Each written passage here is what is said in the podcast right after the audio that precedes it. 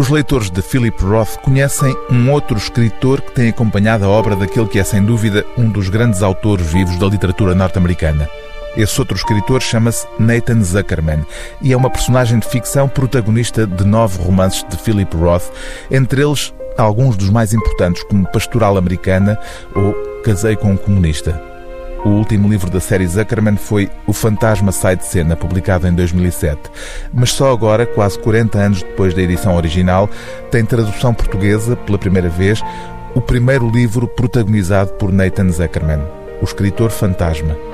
Philip Roth põe em cena um jovem escritor em busca dos ensinamentos de um autor consagrado que ele venera e que se afastou do meio literário. Alguns dos temas centrais da obra de Philip Roth já se encontram neste romance, onde o conflito com a memória, e em particular a memória da identidade judaica, assume um lugar central.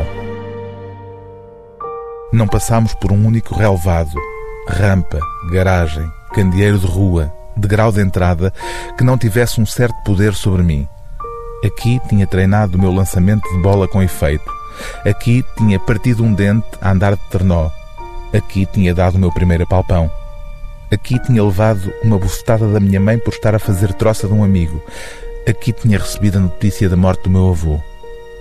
Não tinham fim as recordações daquilo que me havia acontecido nesta rua de casas multiformes, de tijolo, mais ou menos como a nossa, habitadas por judeus mais ou menos como nós, para quem uma casa de seis assoalhadas, com uma cava acabada em um alpendre envidraçado, que dava para uma rua com árvores de sombra, era coisa que nunca se podia ter como certa, considerando o lado da cidade onde haviam começado as suas vidas. O livro do dia TSF é O Escritor Fantasma, de Philip Roth, tradução de Francisco Agarês, edição Don Quixote.